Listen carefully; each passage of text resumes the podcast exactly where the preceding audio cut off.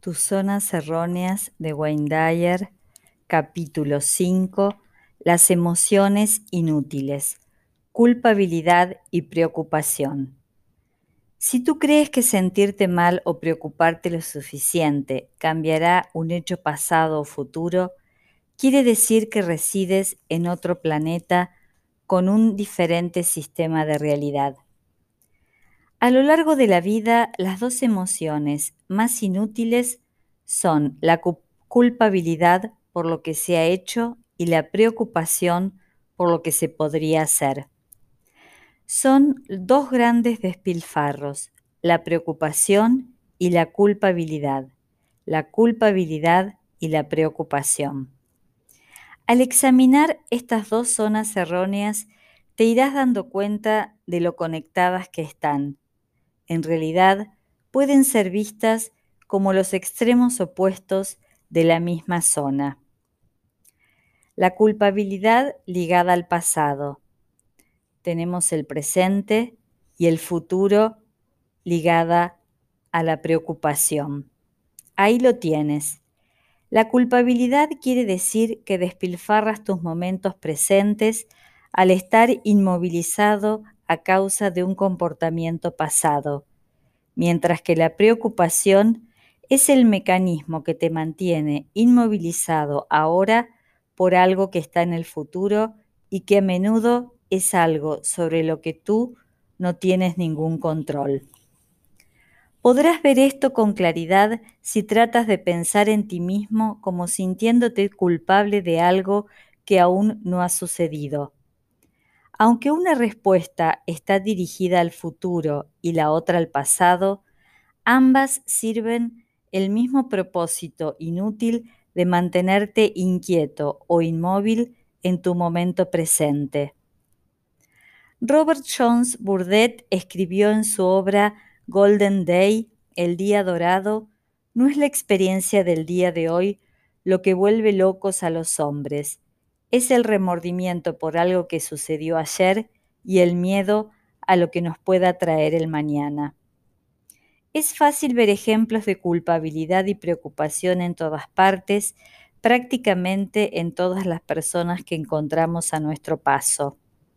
El mundo está poblado por personas que se sienten pésimamente por algo que no deberían haber hecho o asustados y consternados por cosas que pueden llegar a pasar. Y probablemente tú no eres una excepción. Si tienes zonas extensas de culpa y preocupación, hay que exterminarlas, limpiarlas y esterilizarlas para siempre. Sácate de encima esas pequeñas C y P que infestan tantos sectores de tu vida. La culpabilidad y la preocupación son quizá las dos formas más comunes de angustia en nuestra cultura. Con la culpa te fijas en sucesos pasados, te sientes abatido o molesto por algo que dijiste o hiciste y gastas tus momentos presentes afligido por comportamientos pasados. Con la preocupación, gastas el valioso presente obsesionándote por algún suceso futuro. Ya mires atrás o adelante, el resultado es el mismo. Estás malgastando el momento presente.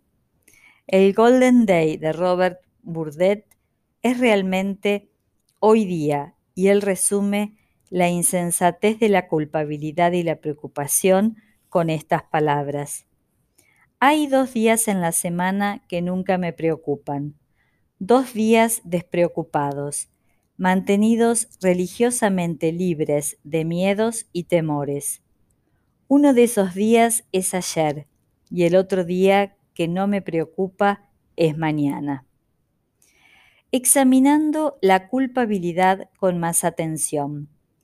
Somos muchos los que hemos sido sometidos a una verdadera conspiración de culpabilidad de nuestras vidas una conspiración no premeditada pero muy eficiente, destinada a convertirnos en verdaderas máquinas culpables.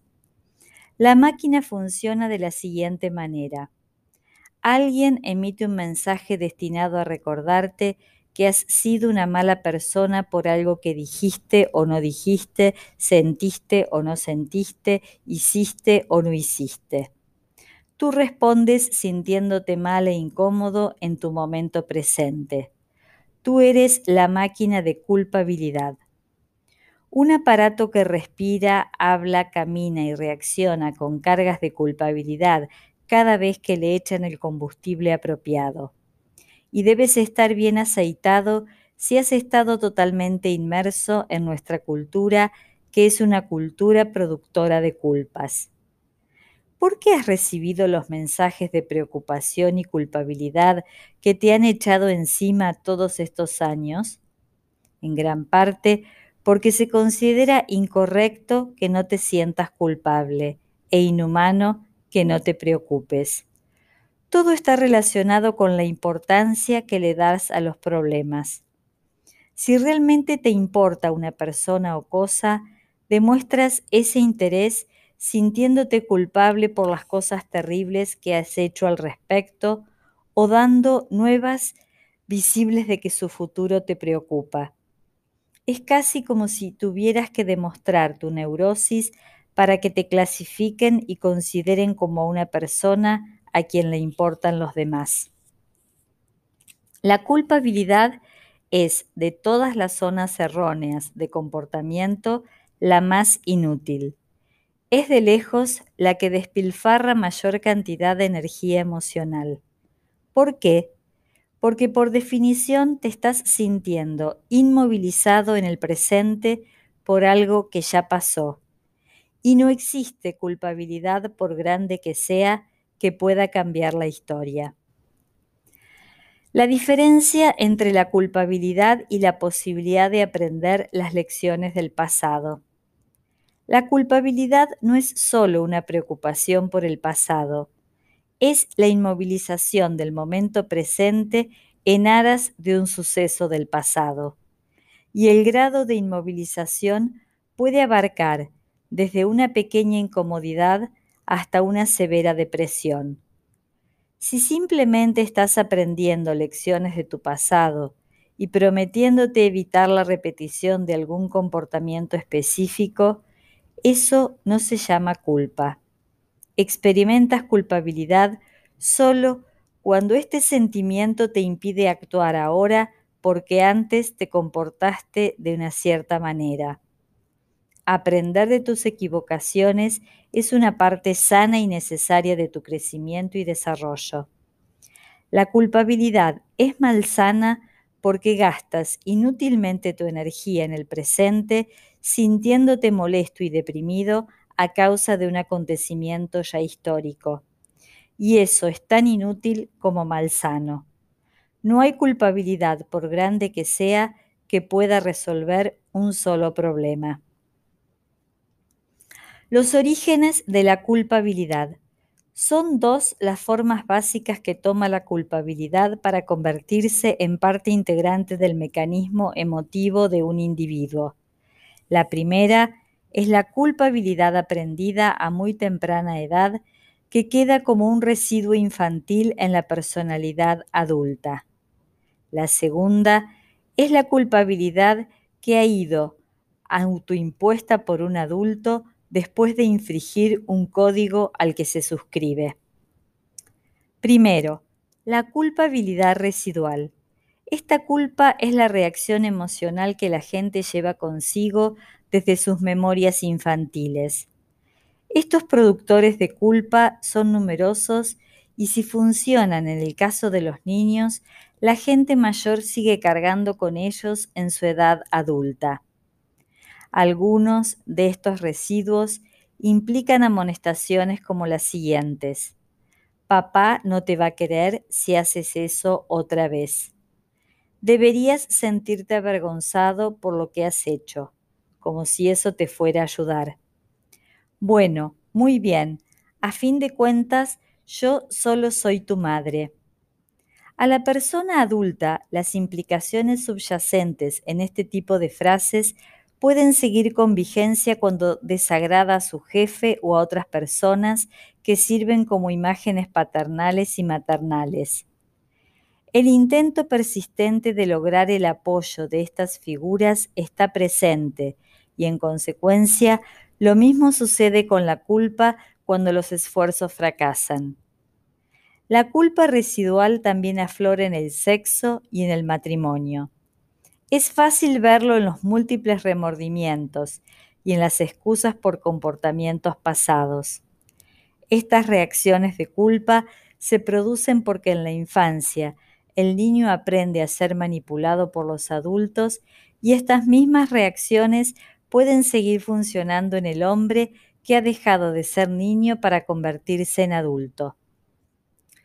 Culpa autoimpuesta. Esta segunda categoría de reacción culpable cubre una zona mucho más molesta. Aquí el individuo se siente inmovilizado por cosas que ha hecho recientemente, pero que no tienen necesariamente que estar conectadas con algo que pasó en su infancia. Es la culpabilidad impuesta por sí mismo cuando se infringe una norma adulta o un código moral adulto. El individuo puede sentirse mal durante mucho tiempo, aunque el dolor nada puede hacer para cambiar lo que ha sucedido. Entre las culpas autoimpuestas más típicas está la de haber reñido con alguien y luego detestarse por haberlo hecho, o el sentirse emocionalmente nulo debido a algo que se ha hecho como haberse ido sin pagar en un negocio, no haber asistido a la iglesia o haber dicho algo indebido. De este modo, puedes considerar la culpa como una reacción a residuos de normas que te fueron impuestas y por las que aún estás tratando de complacer a alguna ausente figura de autoridad o como resultado de tus esfuerzos por vivir a la altura de normas autoimpuestas que realmente no te convencen, pero sientes que debes contemporizar con ellas. En ambos casos, se trata de un comportamiento estúpido y lo que es más importante, inútil.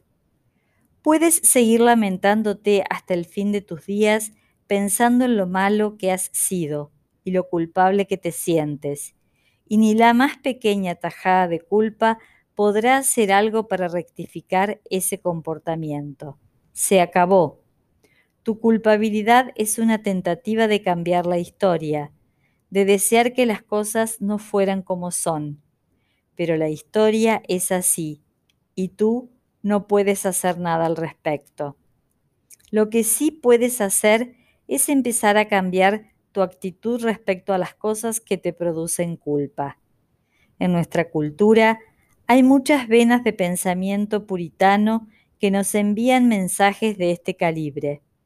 Si te diviertes, tendrías que sentirte culpable por ello. Muchas de tus propias reacciones de culpa autoimpuestas podrían encontrar su origen en este tipo de pensamiento. Quizás has aprendido a que no debes satisfacer tus gustos, a que no debes disfrutar de un chiste verde, o que no debes participar en cierto tipo de comportamientos sexuales. Si bien los mensajes represores son muy comunes en nuestra cultura, la culpa que sientes cuando te estás divirtiendo es puramente autoimpuesta. Puedes aprender a disfrutar del placer sin sentirte culpable puedes aprender a verte a ti mismo como una persona que es capaz de hacer cualquier cosa integrada en su propio sistema de valores sin perjudicar a los demás y hacerlo sin sentir culpa. Si haces algo y te disgustas contigo mismo luego de haberlo hecho, puedes proponerte evitar este tipo de comportamiento en el futuro. Pero soportar una sentencia de culpa autoimpuesta es un viaje neurótico que te puedes evitar. La culpabilidad no sirve de ayuda para nada. Por el contrario, no solo sirve para inmovilizarte, sino que aumenta las posibilidades de que repitas el mismo comportamiento indeseado en el futuro. La culpa puede servir de retribución en sí misma y también de permiso para repetir el mismo comportamiento. Mientras retengas la posibilidad de retribución que significa el absolverte a ti mismo por medio de la culpabilidad, podrás seguir dando vueltas como un burro atado a la noria sin lograr nada a no ser la infelicidad del momento presente. Típicas categorías y reacciones productoras de culpa. Culpa filial en niños de todas las edades. Una de las maneras de manipular a un niño por medio de la culpa para que haga algo podría ser más o menos como la que se usa en el ejemplo siguiente. La madre. Doni, trae las sillas del sótano porque vamos a comer en un momento. El niño. Bueno, mamá, enseguida voy. Estoy mirando el partido y lo haré cuando se acabe este tiempo. Mensaje materno productor de culpa. No importa entonces, yo lo haré, con lo que me duele la espalda. Tú sigue disfrutando el partido. Donnie se imagina a su madre cayéndose por las escaleras con seis sillas sobre las espaldas, y él es el responsable. El tipo de mentalidad de yo me sacrificaré por ti es un productor de culpa sumamente eficiente. Aquí, el padre o la madre pueden recordar los momentos difíciles cuando sacrificaron su propia felicidad a fin de que tuvieras algo. Cuando te recuerdan tus deudas, tú naturalmente te preguntas, ¿cómo puedes ser tan egoísta? Las referencias a los dolores del parto son uno de los ejemplos de esta actitud productora de culpa. Sufrí 18 horas seguidas solo para traerte a este mundo. Otra frase muy eficiente es, si seguí casada con tu padre fue por ti. Están tratando de hacerte sentir culpa por la infelicidad matrimonial de su madre. La culpa es uno de los métodos más eficientes que tienen los padres para manipular las acciones de los niños. Está muy bien. Nosotros nos quedamos aquí solos. Tú ve y diviértete como siempre lo has hecho. No te preocupes por nosotros. Este tipo de comentario sirve mucho para conseguir que llames por teléfono o vayas de visita a menudo a casa de tus padres. Si le das vuelta ligeramente, podrás oír algo así como ¿Qué diablos te pasa? ¿Acaso te has roto el dedo? ¿Y no puedes marcar un número de teléfono? Los padres enchufan la máquina de la culpa y tú te comportas de acuerdo con ella, vale decir, con rencor. La táctica de nos dejaste avergonzados es también muy útil. O ¿qué dirán los vecinos? se recurre a las fuerzas externas para hacerte sentir mal por lo que has hecho y para evitar que pienses por ti mismo. La táctica de si llegas a fracasar en algo, nos dejarás avergonzados es un ataque de culpabilidad que puede hacer casi imposible tu vida normal después de haber experimentado el más leve fracaso. La enfermedad de uno de los padres es un fabricante de culpa. Has hecho que me suba la presión. Alusiones a me estás matando provocando un ataque al corazón son muy eficientes a la vez que te culpabilizan por todas las dolencias típicas de la vejez. Necesitas hombros muy anchos para poder llevar este tipo de culpa, puesto que puede durar toda una vida, literalmente, y si eres muy vulnerable, puedes incluso llegar a sentirte culpable de la muerte de uno de tus padres. La culpa sexual impuesta por los padres es muy común. Todos los pensamientos o comportamientos sexuales son como campos fértiles para el cultivo de la culpa. Dios no permita que te masturbes. Esto es malo. Por medio de la culpa te pueden manipular para que adoptes la actitud sexual apropiada. Debería darte vergüenza leer estas revistas. Ni siquiera deberías tener esos pensamientos. La culpabilidad puede estimular ciertos comportamientos socialmente correctos. ¿Cómo puedes dejarme avergonzada ante la abuela hurgándote la nariz en público? Olvidaste darle las gracias. Debería darte vergüenza. ¿O es que quieres que nuestros amigos piensen que yo no te enseño nada? No obstante, es posible ayudar al niño a tener un comportamiento social adecuado sin cargarlo de culpa. Una simple y directa explicación del por qué ese comportamiento es indeseable es un método más eficiente. Por ejemplo, si se le dice a Donnie que sus interrupciones constantes son molestas y no dejan conversar a los mayores, se habrá plantado en él la primera semilla evitando la culpa que acompaña una frase como la siguiente. Tú siempre interrumpes, debería darte vergüenza. Es imposible hablar cuando tú estás cerca. Y el solo hecho de alcanzar la madurez no logra poner fin a la manipulación filial por medio de la culpa. Yo tengo un amigo que tiene 52 años. Es un pediatra de origen judío casado con una cristiana.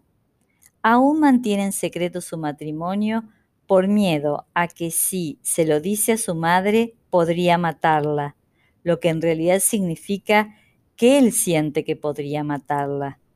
Mantiene un apartamento aparte con todos los enseres necesarios en una casa con el único propósito de recibir allí todos los domingos a su madre que tiene 85 años. Ella no sabe que él es dueño de otra casa donde vive seis días a la semana. Él hace este pequeño juego por miedo y por la culpa que siente al estar casado con una shiksa. Aunque es un hombre maduro en todos los aspectos y que ha triunfado ampliamente en su propio mundo profesional, sigue bajo el control de su madre. Todos los días la llama desde su oficina y vive con ella la fantasía del hijo soltero. La culpabilidad asociada a los padres o a la familia es una de las estrategias más comunes para mantener a raya a la gente. Los ejemplos que di más arriba solo son una pequeña muestra de la infinidad de frases y técnicas que sirven para ayudar al hijo o la hija a escoger la culpa, inmovilidad del momento presente por un suceso del pasado como tributo a la genealogía. La culpabilidad relacionada al cónyuge o amante. La culpabilidad por el si tú me quisieras es una de las maneras eficaces de manipular a un amante. Esta táctica es particularmente útil cuando uno quiere castigar a su pareja por algo que ha hecho es como si el amor dependiera de un tipo de comportamiento determinado. Cada vez que alguien no está a la altura de lo que se espera de él, se puede usar la culpa para hacerlo volver al redil. Tiene que sentirse culpable de no amar al otro. Los resentimientos, los silencios pronunciados y las miradas doloridas son métodos muy útiles para provocar la culpa en los demás. Yo no te voy a hablar, así aprenderás oh, ni te me acerques, ¿cómo pretendes que te quiera después de lo que has hecho?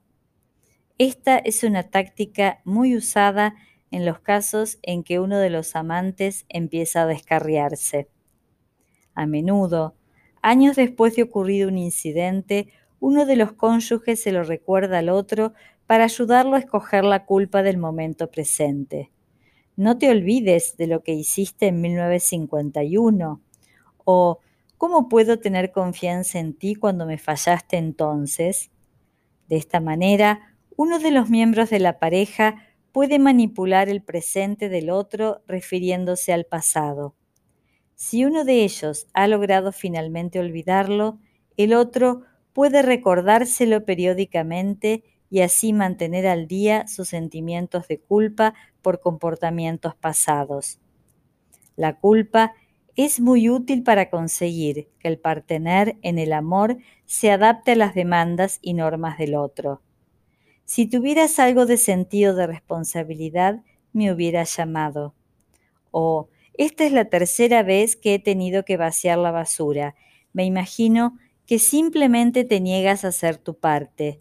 La meta, el fin de todo esto, lograr que uno haga lo que quiere el otro. El método, la culpabilidad.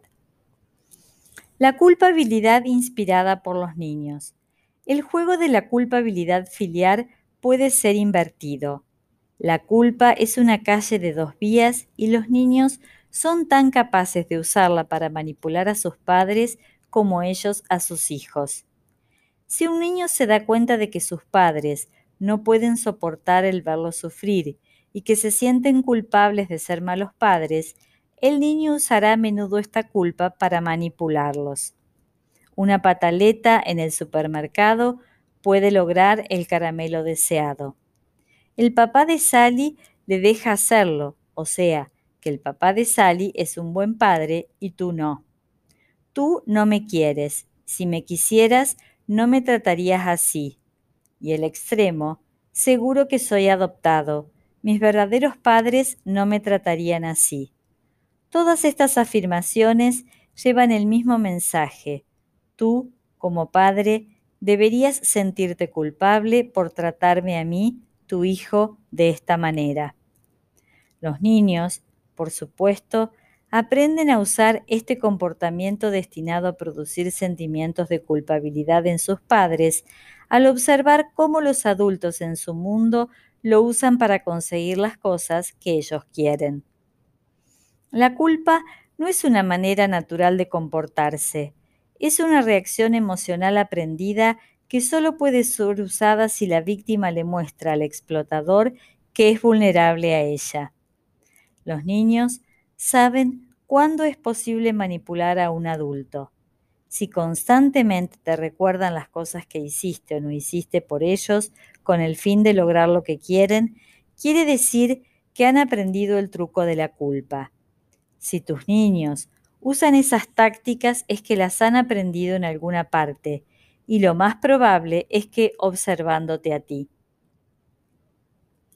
La culpabilidad inspirada por el colegio. Los maestros son originadores superlativos de culpabilidad y los niños, ya que son muy sugestionables, son también muy fáciles de manipular. Estos son algunos de los mensajes de culpa que perturban la felicidad del momento presente de la gente joven. ¿Qué desilusión se va a llevar de ti tu mamá? Debería darte vergüenza sacar un insuficiente un niño inteligente como tú. ¿Cómo puedes hacer sufrir así a tus padres después de todo lo que han hecho por ti? No sabes la ilusión que tienen de que vayas a Harvard. Fallaste el examen porque no estudiaste. Ahora te fastidias. A menudo se usa la culpabilidad en los colegios para hacer que los niños aprendan ciertas cosas o se comporten de una manera especial. Y recuerda que aunque seas una persona mayor, aún sigues siendo un producto de estos colegios. Otras instituciones causantes de culpabilidad. La mayor parte de las prisiones operan sobre la teoría de la culpabilidad. Si una persona pasa bastante tiempo pensando en lo malo que ha sido, gracias a la culpa llegar a ser una persona mejor. Las sentencias de cárcel por delitos no violentos, como pueden ser las evasiones de impuestos, violaciones de tráfico, infracciones civiles y faltas por el estilo, son ejemplos de este tipo de mentalidad. El hecho de que un gran porcentaje de los internados vuelva a cometer infracciones a la ley no ha hecho nada para modificar o poner en tela de juicio esta creencia. Quédate encerrado en la cárcel y sufre lo que has hecho. Este procedimiento es tan caro e inútil que resulta difícil, casi imposible explicarlo con lógica. La explicación ilógica, por supuesto, es que la culpa es una parte integral de nuestra cultura que se ha convertido en la columna vertebral de nuestro código criminal. En vez de hacer que los infractores de la ley civil ayuden a la sociedad o paguen sus deudas, tratan de reformarlos por medio de encarcelamientos productores de culpa que no benefician a nadie y menos aún al culpable. No hay sentimiento de culpa, por grande que sea, que pueda alterar el comportamiento pasado. Peor aún, las cárceles no son los sitios más apropiados para aprender las diversas posibilidades legales de elección. Por el contrario, fomentan una repetición del delito al amargar al preso. La práctica de encarcelar a los criminales peligrosos para proteger a los demás es otra cosa, y aquí no trataremos este tema.